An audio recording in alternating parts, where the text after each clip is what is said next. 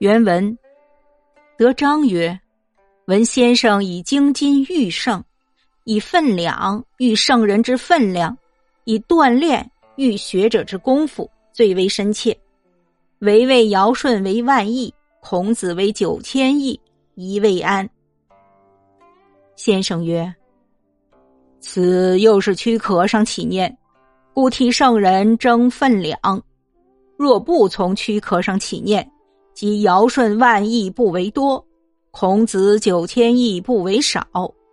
尧舜万亿只是孔子的，孔子九千亿只是尧舜的，原无比我。所以谓之圣，只论精一，无论多寡。只要此心纯乎天理处同，便同谓之圣。若是力量气魄，如何尽同德？后儒只在分量上较量，所以流入功利。若除去了比较分量的心，个人尽着自己力量精神，只在此心纯天理上用功，即人人自有，个个圆成，便能大以成大，小以成小，不假外目，无不具足。此便是时时落落明善成身的事。后如不明圣学，不知就自己心地良知良能上体认扩充，却去求知其所不知，求能其所不能，一味只是西高木大，不知自己是桀纣心地，动辄要做尧舜事业，如何做得？中年碌碌，至于老死，竟不知成就了个什么，可哀也已。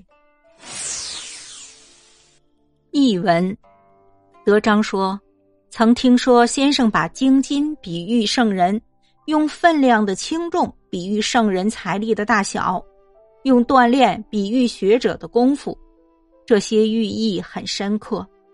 只是您认为尧舜是万亿，孔子是九千亿，这种说法似乎不恰当。先生说，这是从外形上着眼的，因为替圣人争轻重。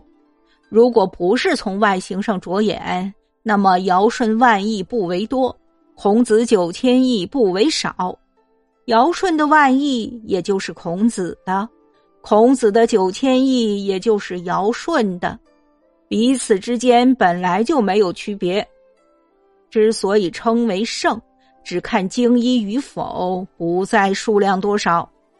只要此心同样纯为天理，便同样可称之为圣。至于力量气魄，又怎么会完全相同呢？后世儒者只在分量上比较。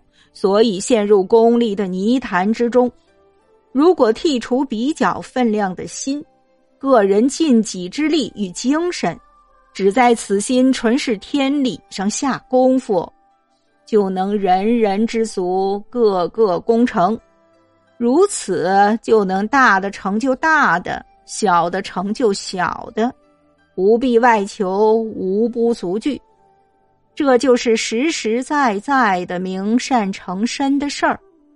后如不理解圣学，不懂得从自心的良知良能上体认扩充，却还要去了解自己不知道的，掌握自己不会做的，一味好高骛远，不知自己的心地宛如桀纣，动不动就要做尧舜的功业。如此怎么行得通？中年劳碌奔波，直至老死，也不知到底成就了什么，真可悲呀！